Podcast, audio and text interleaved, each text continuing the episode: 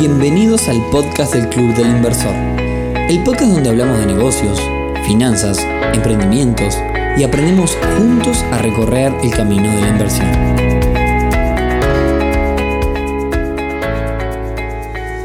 Bienvenidos a este quinto episodio del podcast del Club del Inversor. Un episodio muy especial porque prometo decir que no siempre van a ser especiales, pero en el día de hoy muy especial porque vamos a construir un mapa de todas las posibilidades que existen aquí en Uruguay para invertir, un mapa de mecanismos de inversión. Pero antes me gustaría contarles tres cosas. La primera es que este no es un episodio quizás, o no es el mejor episodio como para escuchar mientras salimos a correr, o mientras cocinás, o limpiás, o haces alguna otra tarea. Estaría bueno que tengas algún apunte para ir sacando, porque es un episodio muy técnico y para que puedas registrar. Lo segundo, quizás en el episodio anterior dije lo mismo, pero quizás se me va un poquito más largo de lo que, de lo que esperamos. Y lo último, voy a tratar de, de, grabarlo como por partes para ir analizando parte a parte cada uno de los mecanismos de inversión.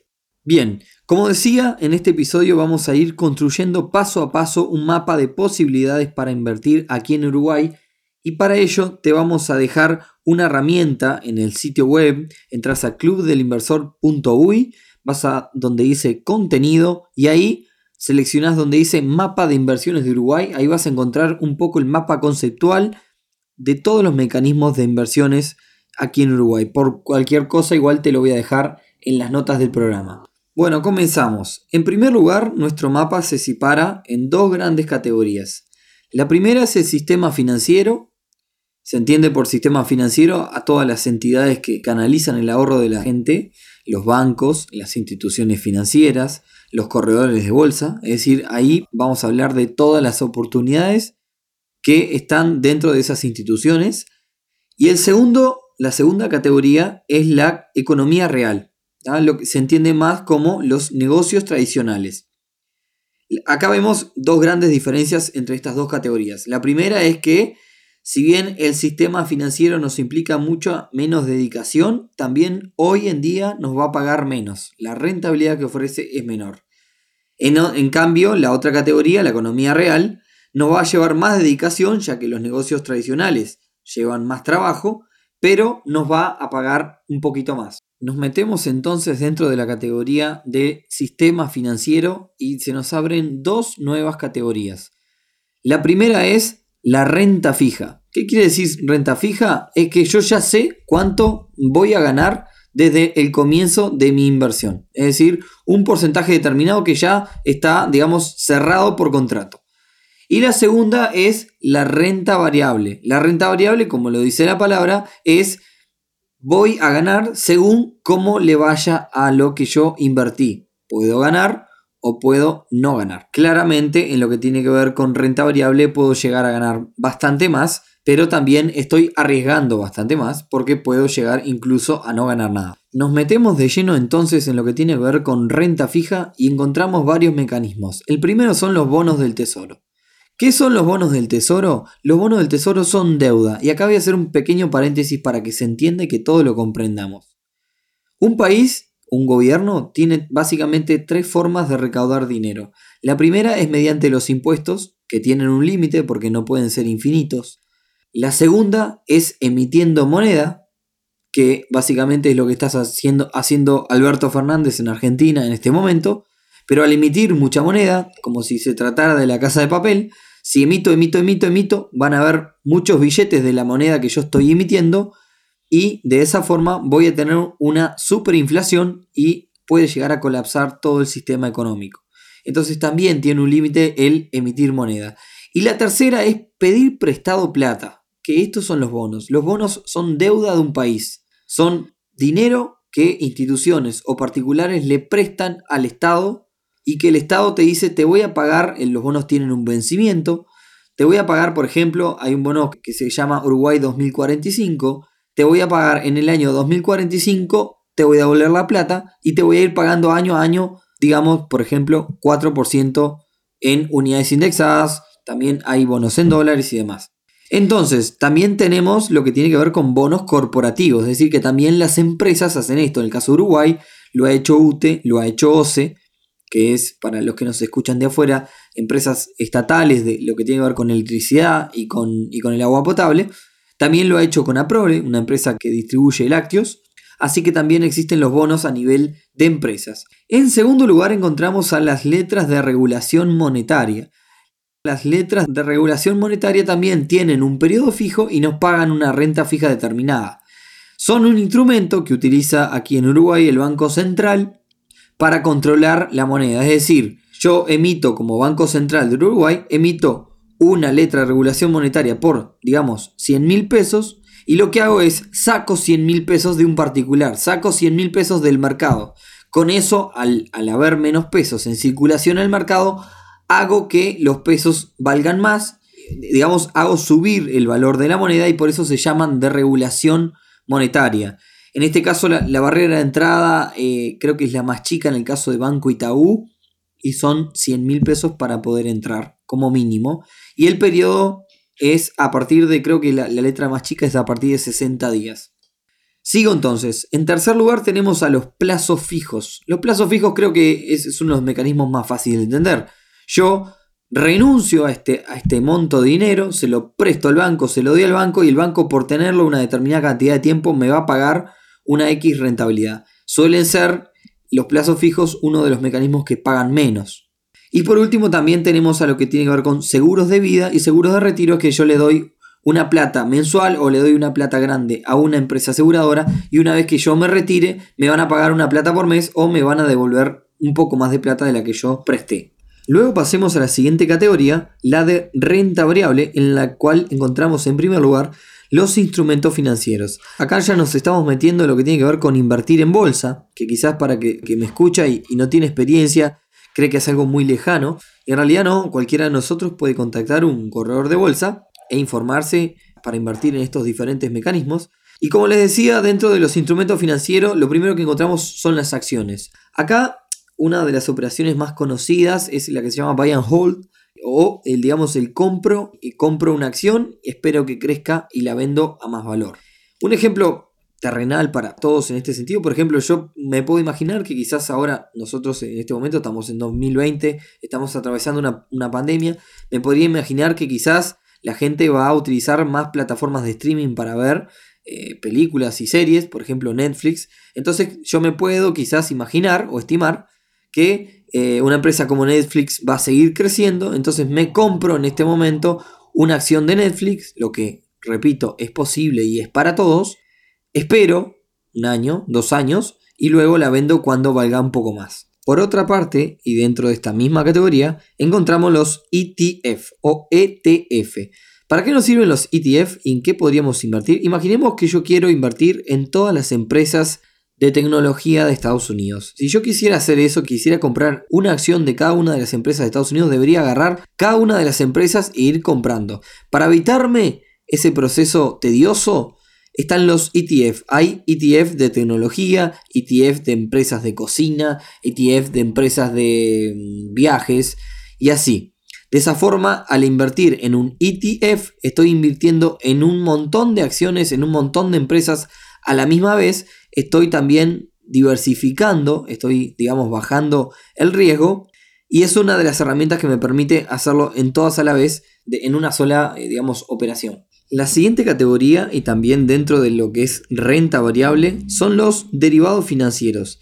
Derivados financieros que para no ahondar en cada uno de los ejemplos, tienen dentro a una de las, de las categorías o digamos de los tipos de inversión con más marketing y show a nivel de, de mercado y que es el famoso Forex. Forex que a mi entender, si uno no es un experto en el tema, está metiéndose en una lotería, en, una timba. El Forex es el mercado de divisas, es un mercado descentralizado en donde se comercian los diferentes tipos de cambio, las diferentes monedas. Esto es como si yo fuera el cambio, digamos, y me pusiera a comprar y vender dólares, a comprar dólares, esperar que el, que el precio varíe y volver a venderlos es básicamente hacer lo mismo pero a un volumen mucho más gigante y con una incertidumbre muchísimo más grande por un montón de, motivos. Por eso es que eh, a mi entender esto es, esto es como la timba. Por último, y dentro de esta categoría de renta variable, encontramos a la empresa Sura, que muchos la conocen como la que tiene una FAP, como la que ofrece también seguros. En este caso se presenta como un mecanismo de inversión que tiene diferentes fondos. Dentro de la empresa Sura encontramos el fondo protección, el fondo conservador, el fondo básico, el fondo dólar y también el estrategia internacional. ¿Qué es lo que tiene de bueno Sura? Es que nos da liquidez. Sura, si tú retiras el dinero invertido, lo podés retirar en 48 horas. Eso es bastante positivo. ¿Qué hace Sura? Básicamente Sura en sus diferentes fondos invierte en activos de renta fija, como los que hablamos hace un ratito. Y para marcar un ejemplo y bajarlo a tierra, supongamos que Sura invierte a un año en una letra de regulación monetaria que paga en el entorno del 12% anual en pesos y a nosotros nos da el 8, digamos, en ese fondo. ¿Qué es lo que hace Sura? Sura, digamos, aguanta la plata durante un año al invertir en letras de regulación monetaria y nos da la liquidez de sacar la plata en 48 horas. ¿A cambio de qué? A cambio de quedarse con ese 4% que va desde el 8 que nos da hasta el 12 que le pagan efectivamente. Bien, y acá finalizamos con lo que son las inversiones dentro del sistema financiero, dentro de las instituciones financieras, de los, de los bancos, de los corredores de bolsa y ahora cruzamos la vereda y pasamos a otra cosa totalmente diferente, al otro lado del esquema, donde vamos a hablar de economía real. Economía real que, como les dije, nos va a pagar más, pero también nos va a demandar más, nos va a demandar más tiempo y dedicación. Empezamos entonces con la primera categoría, que es los inmuebles. Esta categoría está en la idiosincrasia de los uruguayos, creo que a cualquier persona que, se le pregunta qué es invertir y en qué invertirías, lo primero que te dice es compro una casa y la pongo para alquilar. Esto como que es el mecanismo por excelencia de la economía real que todo el mundo interpreta como lo que deberíamos de hacer. Después vamos a ver que no es tan así, pero vamos a analizar las diferentes opciones dentro del mercado inmobiliario entonces. En primer lugar les voy a hablar de algo que no es tan conocido, que es lo que es comprar una nuda propiedad. Y acá otro pequeño paréntesis para alguien que no tiene ni idea de lo que estoy hablando. En Uruguay existe una figura legal que se llama la nuda propiedad y que si fuéramos a dividir una, una casa, digamos, podríamos dividir una casa entre la nuda propiedad y el usufructo. ¿Qué es la nuda propiedad? Es la posesión de la casa, es decir, quién es el dueño de la casa. Y el usufructo es quién está viviendo en esa casa. Es decir, que una casa la podríamos dividir entre esas dos categorías. Quién vive y quién es el dueño, y que quizás no es la misma persona, y no es que uno le esté alquilando a otro. Entonces, vamos a poner un ejemplo para que se entienda. Imaginemos una persona de 70 años que está próximo a jubilarse y que no tiene hijos y no tiene a quien dejarle su propiedad, que es dueña de su propiedad. Entonces lo que hace es vender la, la nuda propiedad de su propia casa y digamos que si la casa vale 100 mil dólares, esa persona vende la nuda propiedad en 70, por mencionar un ejemplo, en 70 mil dólares pero se queda con el usufructo. Es decir, te vendo la casa, pero me quedo viviendo en esa casa hasta que me muera. Entonces, el que compra la casa se queda con los títulos de la casa, pero no tiene derecho a ocuparla hasta que la persona que vive en la casa no fallezca. La persona que vive en la casa se le llama el usufructuario, es decir, se queda con el usufructo, y la persona que digamos que tiene los títulos de la casa tiene la nuda propiedad. Es un negocio que existe, el comprar la nueva propiedad, me cruzo del otro lado del mostrador y si yo soy una persona joven que todavía no tengo la necesidad de tener una casa, quizás pueda comprar hoy la nueva propiedad de una casa para dentro de 15 años o 20 años, cuando esta persona fallezca, yo me hago de la propiedad. En Uruguay existe un, un emprendimiento que se llama nudaprop.com. Las chicas de Nudaprop son muy amigas nuestras y que, bueno, permiten canalizar esto. Las invito a entrar en, el sitio de, ellas, que, bueno, está, está muy bueno. Así que, bueno, esa es una de las opciones dentro del mercado inmobiliario. La otra opción, y quizás la más conocida por todos, es el compro para alquilar. Compro una propiedad, compro un apartamento y lo alquilo. Y de esa forma voy recuperando el dinero y también mantengo el capital.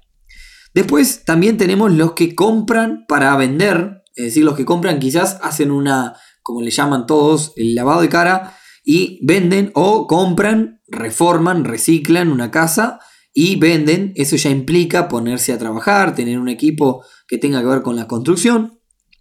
Luego tenemos también los que compran y subdividen, es decir, compran una propiedad muy grande, la subdividen en diferentes habitaciones y las alquilan. Algunos incluso utilizan alquileres temporales en una aplicación que se llama Airbnb, que es una aplicación que permite alquilar temporalmente, generalmente a extranjeros. esto quizás hoy en el medio de una pandemia con fronteras cerradas no es la mejor idea.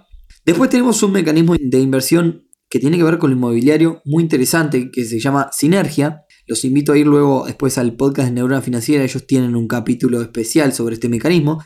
Sinergia lo que está haciendo hoy día es comprando diferentes hoteles, hoteles que les va mal, los subdivide y invita a los inversores a ingresar en, esa inversión, ellos se encargan de alquilarlo y uno, digamos, como inversor pone el dinero. Es un, es un mecanismo que paga bastante bien. Después tienen, está también la opción de comprar en pozo. Comprar en pozo es con comprar un apartamento cuando aún no se ha construido.